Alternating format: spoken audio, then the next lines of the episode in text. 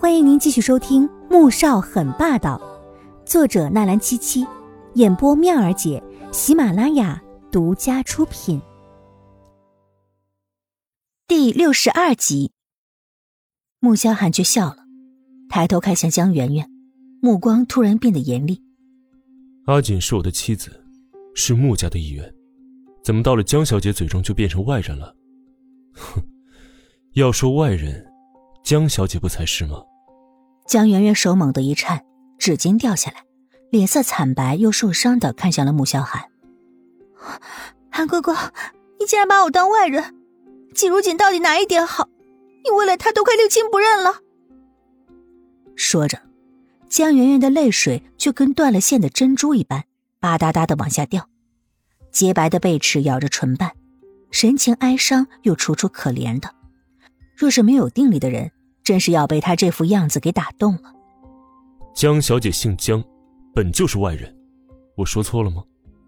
穆萧寒并不吃这一套，又警告的看向了眼角还挂着泪水的穆恩恩。你可以不接受她是你嫂子这个事实，但是，如果你当我是你大哥，就要给她最起码的尊重。否则，你要我把你当成妹妹也很难，明白了吗？穆恩还是第一次被大哥这么严厉的警告，吓得竟然打起哆嗦来。他傻傻的点点头，直到穆萧寒离开，他才回过神来。圆圆姐，我哥，他真的为了那个女人？哎，圆圆姐，你怎么了？话说到一半，才发现江圆圆泪流满面，脸色难看至极的看向穆萧寒离开的方向，眼底。渐渐涌上了一层深切的怨恨。圆圆姐，你你别吓我呀！穆恩恩清楚的看到他眼中的恨意，心中一跳。江圆圆回过神来，恢复到平时的温和，拿起纸巾擦了擦泪水。恩恩，你哥把我当成外人，可是我不想变成外人。我一直都把你当成亲妹妹的，我也很爱你大哥。嗯，你可要帮我！穆恩恩看着他这副坚决的模样，下意识的点点头，心中却在挣扎：难道自己真的要为了圆圆姐和大哥作对吗？那毕竟是自己的亲大哥。季如锦因为是下午的课，到了学校直接去了昨天准备去的快餐店，问了老板之后，知道还要招兼职。之前他在这里做过，人又勤快，再加上他的颜值，也会为店里带来不少的客人。老板立刻爽快的答应了。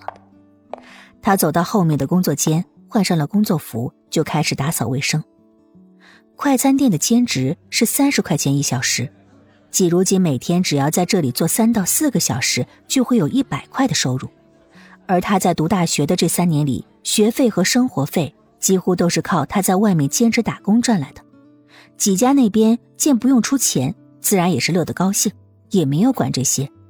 接下来的几天里，季如锦只要下课了，就跑到快餐店这边上班，每天早出晚归的，连穆萧寒都开始奇怪他到底在干什么。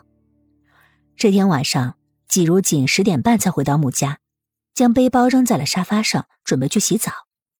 穆萧寒坐着轮椅来到沙发边，看着他的背包，拿了起来。打开一看，里面除了他的设计稿，就是一个红色的布袋零钱包，里面鼓鼓囊囊的。他拉开绳子，掉出来十张百元大钞和一些零钱，以及一张银行卡和身份证。看到这些，他眼角不禁抽了抽。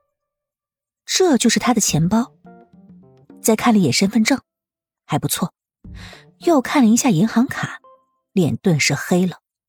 这并不是他给他的那张，他又在包里翻了起来，结果里里外外的翻了个遍，什么都没有。卡去哪儿了呢？季如锦从浴室里出来，就看到穆萧寒正在翻自己的包，他立刻跑过来：“啊，你干嘛翻我包啊？他怎么能侵犯他的隐私呢？太过分了吧！”卡呢？什么卡？哦，你说那张卡呀？我收起来了，里面钱太多，我不敢带在身上。季如锦心虚的低下头，看着自己的脚趾，穆萧寒却是一瞬不瞬的盯着他，那眼神似乎能将他看穿一般。我，我累了，我先去睡了。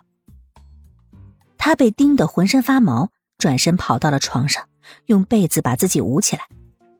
穆萧寒看着他这副明显做贼心虚的模样，也没有逼问他，将包扔在一边，又看了一眼季如锦的钱包，眉头又跳了跳。他到底是有多穷啊？连个钱包都不买吗？第二天，季如锦起来，换好衣服准备下楼，就看到易林提了几个袋子进来，放在他面前。这是干嘛呀？钱包，还有这个是先生要我交给你的。说着，从口袋里掏出一只全新的水果手机。易林看着傻愣愣的女人，说完便面无表情的转身离开了。心里却是跟逼了狗似的，他们家 boss 怎么这么快就变成老妈子了？连买钱包、充话费这种事情，他都要开始操心了。